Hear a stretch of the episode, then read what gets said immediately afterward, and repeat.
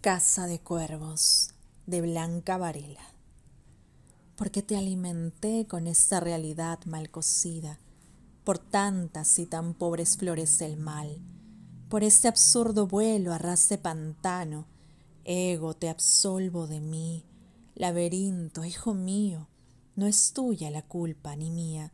pobre pequeño mío, del que hice este impecable retrato, forzando la oscuridad del día, párpados de miel y la mejilla constelada, cerrada cualquier roce, y la hermosísima distancia de tu cuerpo. Tu náusea es mía, la heredaste como heredan los peces la asfixia,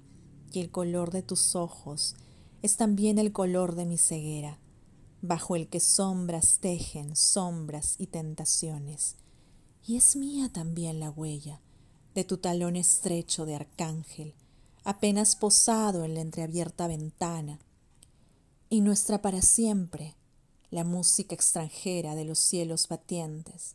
ahora leoncillo, encarnación de mi amor, juegas con mis huesos y te ocultas entre tu belleza, ciego, sordo y redento, casi saciado y libre, como tu sangre que ya no deja lugar para nada ni nadie. Aquí me tienes, como siempre, dispuesta a la sorpresa de tus pasos, a todas las primaveras que inventas y destruyes, a tenderme nada infinita sobre el mundo, hierba, ceniza, peste, fuego, a lo que quieres por una mirada tuya que ilumine mis restos. Porque así es este amor, que nada comprende y nada puede. Bebes el filtro y te duermes en ese abismo lleno de ti,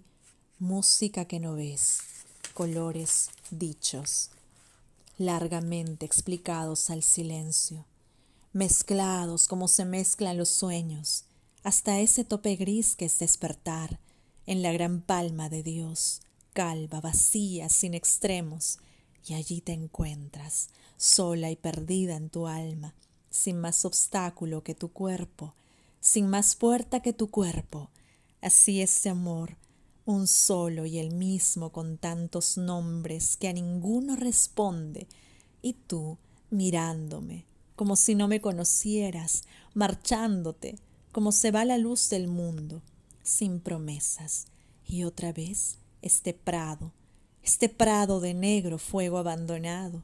otra vez esta casa vacía que es mi cuerpo, a donde no hace volver.